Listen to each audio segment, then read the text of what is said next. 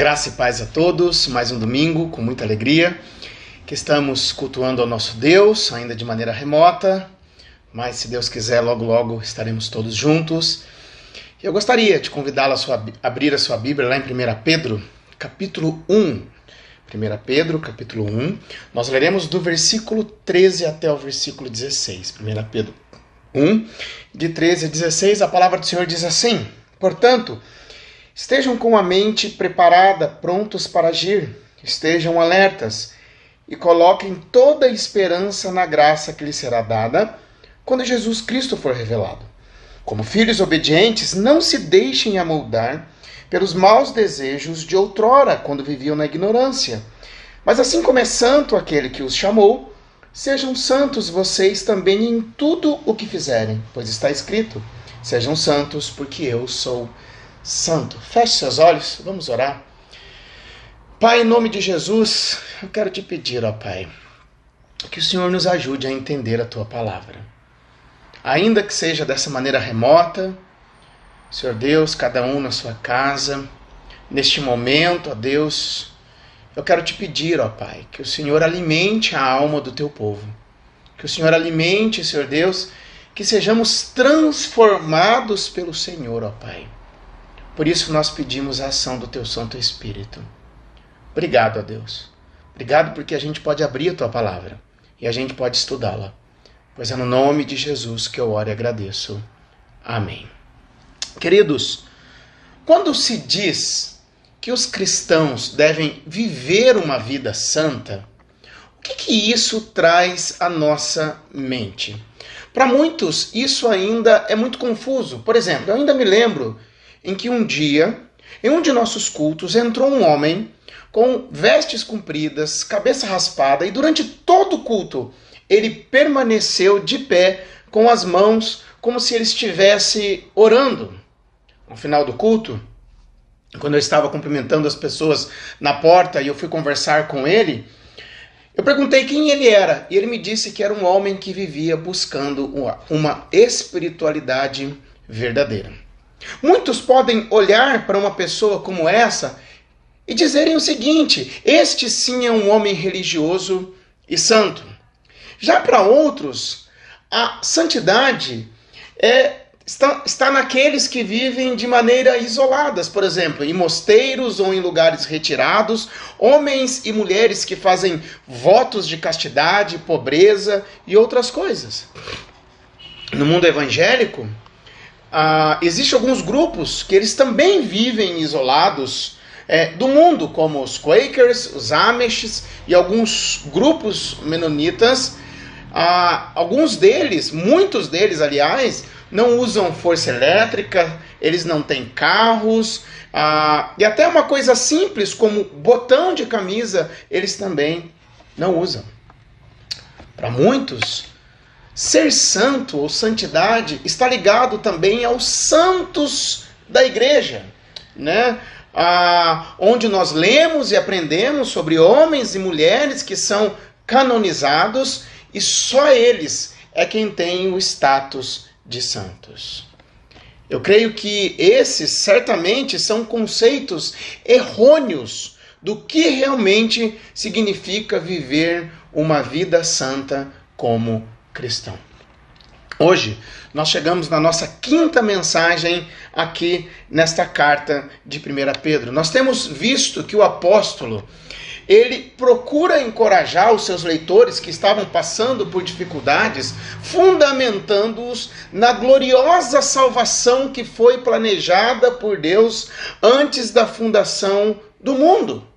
E Pedro, ele vai ensinar esses cristãos que eles são peregrinos e estrangeiros aqui neste mundo, ou seja, os cristãos eles estão apenas de passagem aqui neste mundo. Por isso, nós estamos estudando esta carta com o tema Estrangeiros de malas prontas. Logo, se o cristão, é, se os cristãos estão apenas aqui neste mundo de passagem, e aqui eles são peregrinos, como então eles devem se relacionar com este mundo que é hostil? A resposta é: o cristão deve viver em santidade. O cristão deve viver em santidade. A vida terrena do crente, ela precisa refletir o caráter santo de Deus por meio de obediência e de temor. E o que, que nós podemos aprender com o apóstolo Pedro aqui nesta carta sobre a santidade? A primeira lição que nós tiramos é que a santidade traz direção para a vida. A santidade traz direção para a vida. Verdade seja dita, quando a vida fica difícil para nós, estamos constantemente procurando alguém ou algo em que nós podemos depositar a nossa esperança, algo que possa ser a resposta que endireitará as nossas vidas e que nos dará o que mais nós precisamos. Por conta disso, o homem ele acaba colocando a sua esperança em tantas coisas, por exemplo, dinheiro, políticos, ou na política, na educação, na carreira, no casamento, nos filhos, e muitas destas coisas acabam nos decepcionando. Isso me faz lembrar tanto o filme quanto o livro da História Sem Fim. A História Sem Fim ela fala de uma praga é, é, chamada o nada, que começa a destruir toda aquela terra. E um dos instrumentos do nada é um lobo que simbolizava o mal. As autoridades, então, elas encarregam um garoto de ir em busca da solução. E o remédio seria em encontrar e dar um nome à rainha. E o menino deveria encontrar esse nome. E no trajeto, então ele se encontra com o lobo que sai para enfrentá-lo. Os dois então travam uma luta emocionante e ao final de tudo isso o garoto então pergunta para o lobo: "Por que que você faz isso?" Respondeu o lobo para ele dizendo o seguinte: Bem, eu sou súdito do nada. Mas o que leva você a destruir tudo? O menino pergunta para ele. Então o lobo diz uma verdade profunda que é o seguinte: é que neste lugar, nesta terra, o homem já não tem mais esperança. E ele acrescenta e diz: Um povo sem esperança é muito fácil de se manipular. O apóstolo Pedro ele está encorajando os seus leitores fazendo-os olhar para tão grande salvação que eles receberam. E agora ele os traz à sobriedade diante das perseguições e tribulações que eles estavam passando. Olha o que, ele fala no versículo 13. Ele diz o seguinte: Portanto, estejam com a mente preparada, prontos para agir, estejam alertas e coloquem toda a esperança na graça que lhes será dada quando Jesus Cristo for revelados. Revelado, ele diz para que eles estejam com a mente preparada. Mente preparada, a tradução literal aqui seria o seguinte: cingindo os quadris do vosso entendimento. É estranho. Quando você fala de cingir os quadris do entendimento. Como que nós podemos entender isso? No primeiro século, naquela época em que Pedro escreveu, a, a, a, os homens e as mulheres eles tinham vestes longas e eles quando cingiam, eles colocavam um cinto, eles pegavam as partes longas das vestes, eles prendiam essas partes sobre o cinto, para que assim eles pudessem trabalhar, caminhar e até um soldado pudesse lutar. E Pedro ele está aplicando essa imagem à mente. E a ideia aqui é o seguinte: em vista de tudo que foi dito para vocês nos versículos anteriores a respeito da, desta tão grande salvação, ele está dizendo: estejam mentalmente preparados para o combate na esfera da santidade. Você já parou para pensar que nós agimos conforme as nossas esperanças, nós agimos conforme as nossas esperanças. Como eu disse aqui, muitos colocam suas, sua esperança no dinheiro, no político, nos estudos, no, no trabalho, na família, nos filhos, na carreira, em tantas coisas que em si não são erradas mas coisas que nos trazem decepção. E muitas pessoas estão quebradas, muitas pessoas estão decepcionadas, muitas pessoas estão tristes, porque colocaram sua esperança em coisas que levaram, que tiveram um fim nada legal.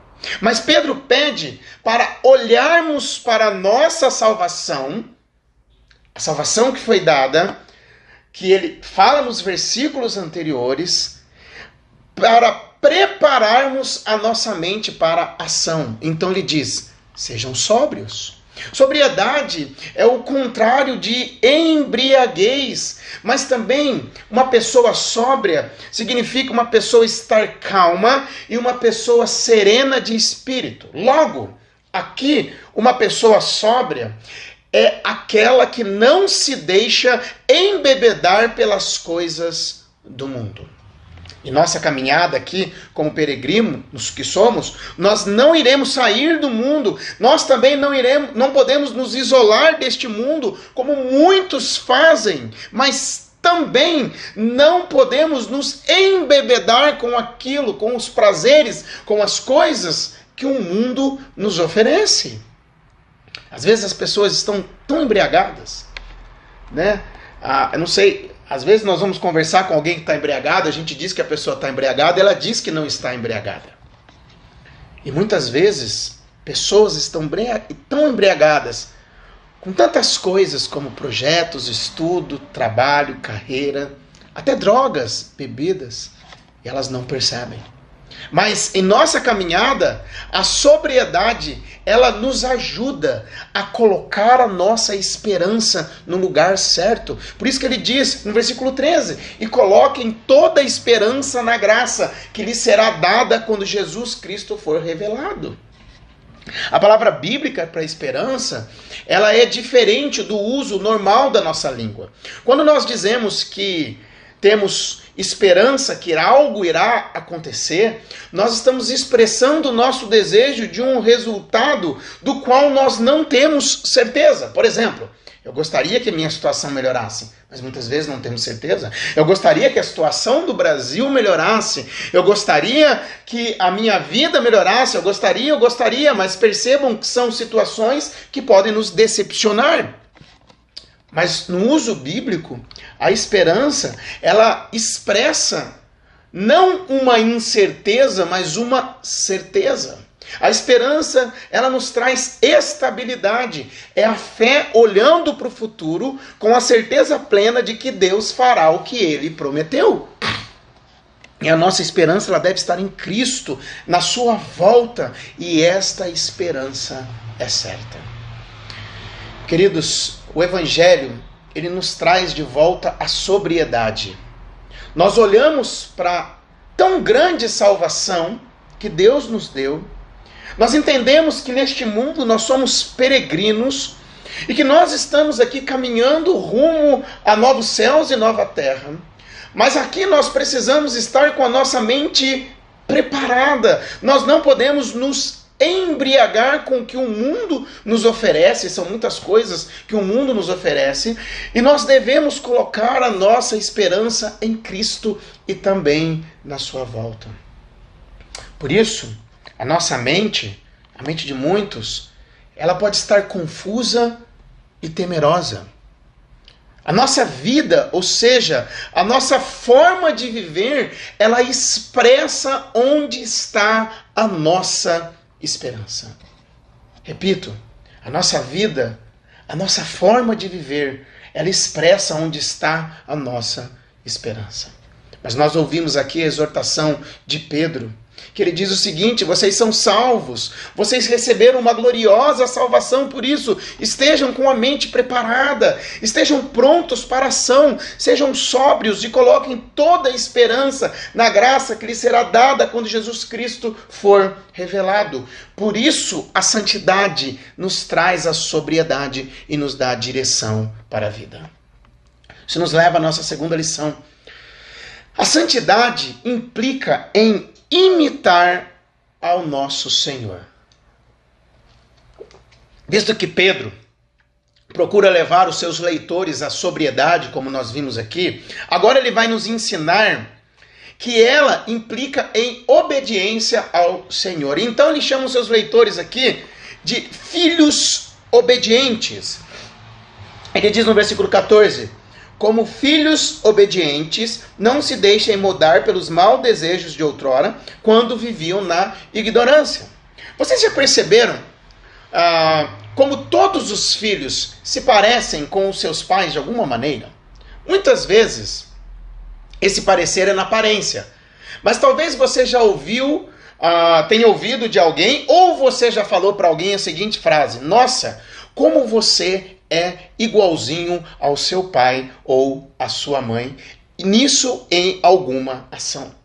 E Pedro aqui, ele chama os cristãos de filhos obedientes, ou seja, como salvos que são, conforme o propósito de Deus, agora que são membros da família de Deus, eles não deveriam mais viver conforme o padrão deste mundo. Então ele diz para que, como filhos de filhos da obediência ou filhos obedientes, eles não deveriam mais se amoldar a este mundo.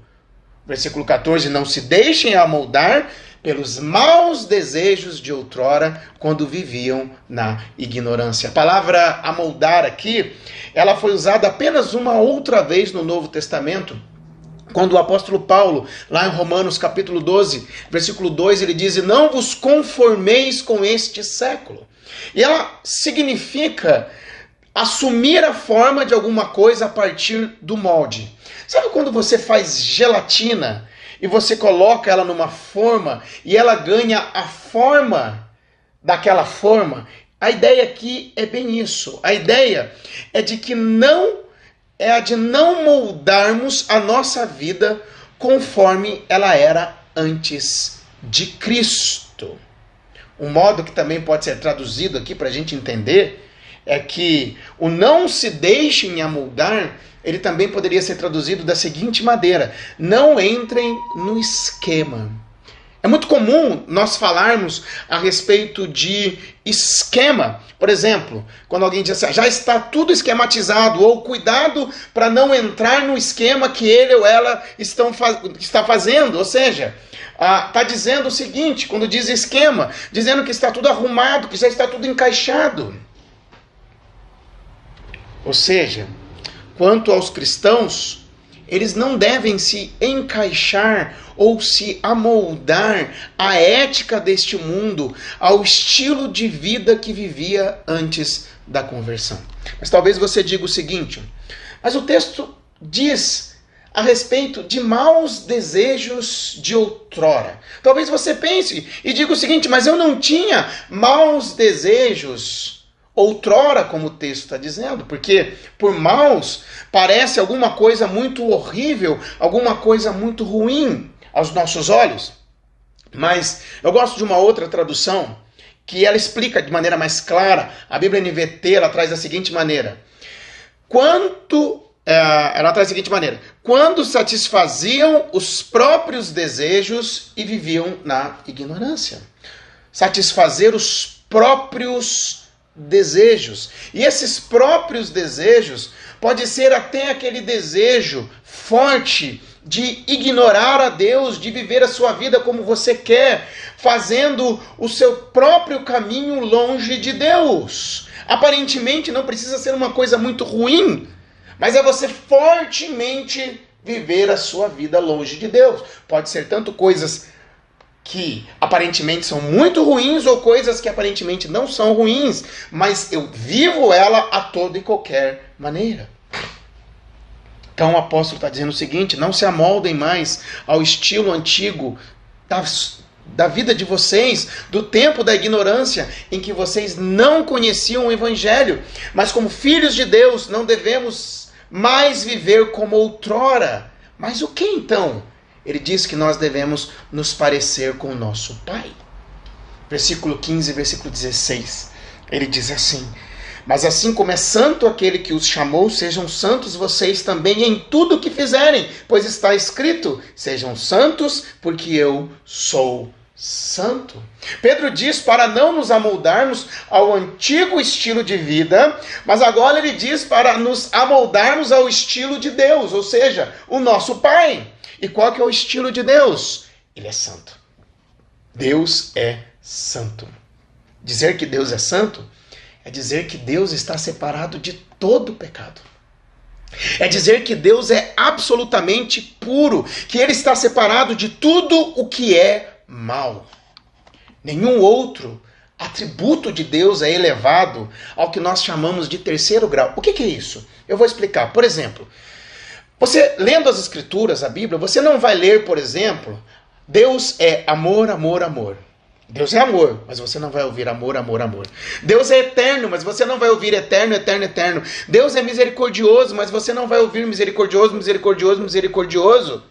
Mas Deus é santo e você vai ouvir que Deus é santo, santo, santo. Pelo menos em Isaías, em Apocalipse diz isso: Deus é santo, santo, santo. A santidade de Deus era glorio tão gloriosa que ninguém pode vê-lo, porque Deus é luz e nele não há trevas alguma. Moisés pediu para ver a presença gloriosa de Deus. E olha qual foi a resposta de Deus para ele. Lá em Êxodo 33, versículo 20, diz assim: Mas você não pode, poderá olhar diretamente para a minha face, pois ninguém pode me ver e continuar vivo. Mas como ser como Deus que é tão santo? Isso é impossível. Isso é impossível. Mas ao convidar-nos para que sejamos santos como Ele, a proporção não é de igualdade.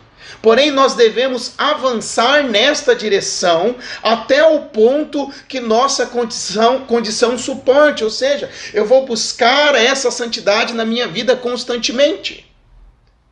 O apóstolo Paulo, em Filipenses capítulo 1, versículo 6, ele diz que nós estamos em obras. E que aquele que começou essa obra em nós, ele é fiel a, para completá-la até o dia de Cristo Jesus, até o dia em que ele vai voltar. Nós vamos sendo transformados cada dia mais. 2 Coríntios capítulo 3, versículo 18 diz assim: "Portanto, todos nós nos quais o véu foi removido, podemos ver e refletir a glória do Senhor. E o Senhor, que é o Espírito, nos transforma gradativamente à sua imagem gloriosa, deixando-nos cada vez mais parecidos com Ele. Ou seja, voltando para Moisés, ele pediu para ver a Deus. Deus disse que ele não podia olhar diretamente para ele, mas Deus o colocaria numa fenda entre duas rochas Deus iria passar e ele viu Deus de costas. Nós não sabemos o que Moisés viu, mas ele viu o que ele aguentava ver. E Moisés desce do monte. Quando Moisés desce do monte, ele precisou colocar um véu sobre o seu rosto. Por quê? Porque a glória de Deus refletiu em Moisés, e quando a glória de Deus refletiu nele, de tal maneira que o povo não conseguia olhar para a face de Moisés e ele precisou colocar um véu só que aquela glória que refletia, aos poucos ela ia diminuindo até que Moisés não precisava mais usar aquele véu. Mas conosco não é assim. Por causa de Cristo, nós vamos sendo transformados, como nós lemos aqui em 2 Coríntios 3,18. Nos, nós vamos sendo transformados gradativamente à sua imagem gloriosa. Outra versão diz que nós vamos sendo transformados de glória em glória e cada dia mais vamos sendo parecido com eles, mas nós não precisamos usar um véu. E sabe o que, que vai acontecer? As pessoas vão olhar para nós, elas vão falar: "Puxa, você é diferente". Por quê? Nós não vamos alcançar uma santidade plena aqui na terra. Nós não vamos viver sem pecar, porque aquele que diz que não peca, ele mente mas nós vamos sendo transformados até o dia em que nós estaremos com Ele. 1 João, capítulo 3, versículo 2 diz assim: Amados, agora somos filhos de Deus e ainda não se manifestou o que havemos de ser. Mas sabemos que quando Ele se manifestar, seremos semelhantes a Ele, pois o veremos como Ele é. Então, sabe quando você diz ou ouviu de alguém, nossa, como ele ou ela se parece com seu pai?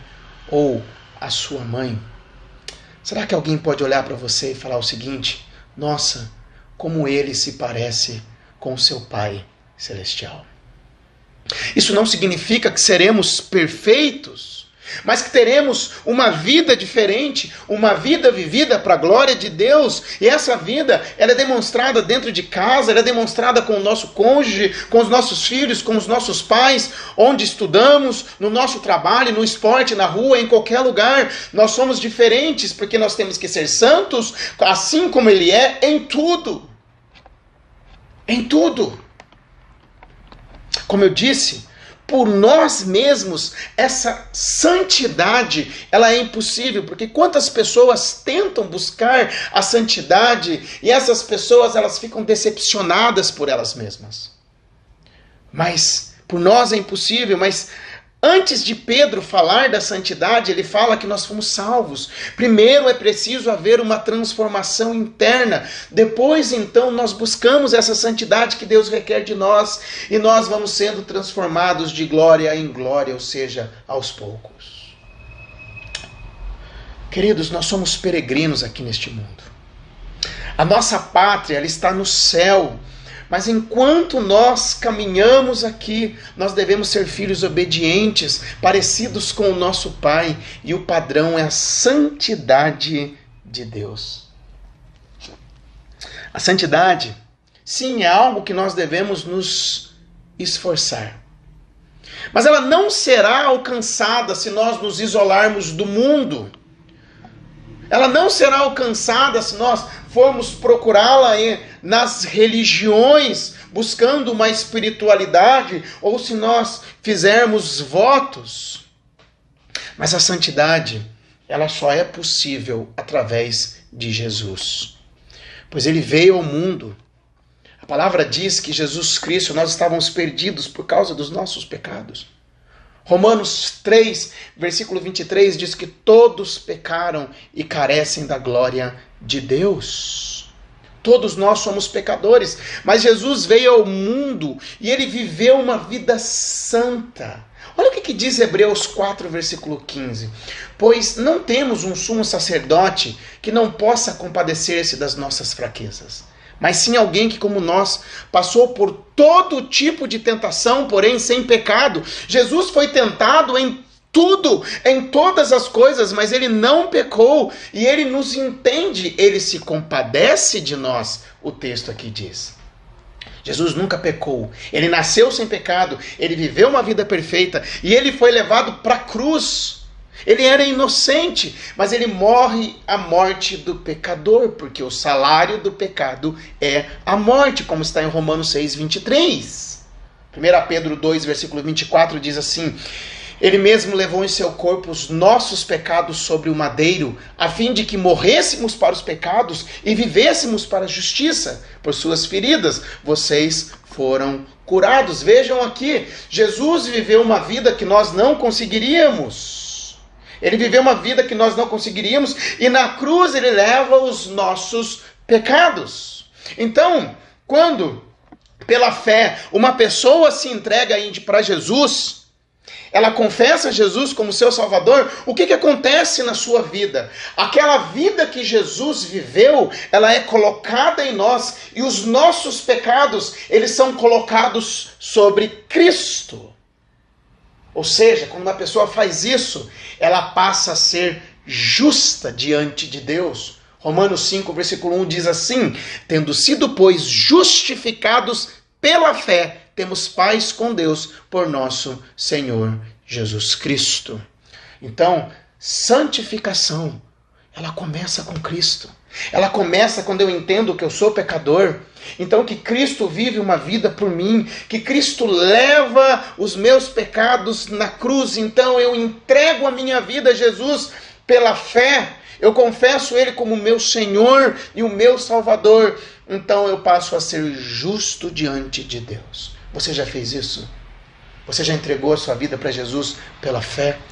Mas e a santidade nisso tudo? Então, nós continuamos caminhando aqui neste mundo. Nós não saímos aqui deste mundo. Nós não saímos do nosso emprego. Nós não deixamos de praticar esportes. Nós não deixamos de ver TV. Nós não deixamos de nos divertir também. Nós temos uma vida social. A nossa vida continua. Mas nós somos diferentes. Na nossa caminhada aqui, ah, justos Diante de Deus agora, quando nós pecamos, nós podemos ir até Ele, pedirmos perdão. 1 João 9 diz: Se confessarmos os nossos pecados, Deus, ele é fiel e justo para nos perdoar os pecados e nos purificar de toda injustiça. Mas nós também podemos clamar o socorro de Deus nas nossas orações, na oração do Pai Nosso. O Senhor Jesus, ele nos ensina: não nos deixes cair em tentação. É você falar: Senhor, me segura, não me deixe cair. Nós podemos clamar por socorro nos momentos de fraqueza. Hebreus 4,16 diz assim: Assim sendo, aproximemo-nos do trono da graça com toda confiança, a fim de recebermos misericórdia e encontrarmos graça que nos ajude no momento da necessidade. Nós vamos até o trono da graça de Deus com confiança, a fim de recebermos misericórdia e encontrarmos graça e falarmos: Senhor, me ajuda. Nós podemos pedir a ajuda de Deus para sermos mais parecidos com Ele. Por isso, eu gostaria de desafiá-lo. Faça um propósito no seu coração de ser mais parecido com o Pai. Oremos. Senhor, obrigado pela tua palavra. Obrigado porque o Senhor nos salva, primeiramente. E com o Espírito Santo que o Senhor coloca em nós, ó Deus, o Senhor nos ajuda a buscar a santidade. Eu quero clamar por todos que estão em casa, pela nossa igreja que o Senhor nos ajude, ó Deus, a sermos cada dia mais santos, mais parecidos com o Senhor. Trabalhe isso no nosso coração, ó Deus. Ajude-nos a deixarmos aquilo, coisas que têm nos embaraçado, coisas que têm nos atrapalhado, Senhor Deus, e que sejamos mais parecidos com o Senhor. Obrigado, Deus, pois é no nome de Jesus que eu oro e agradeço. Amém.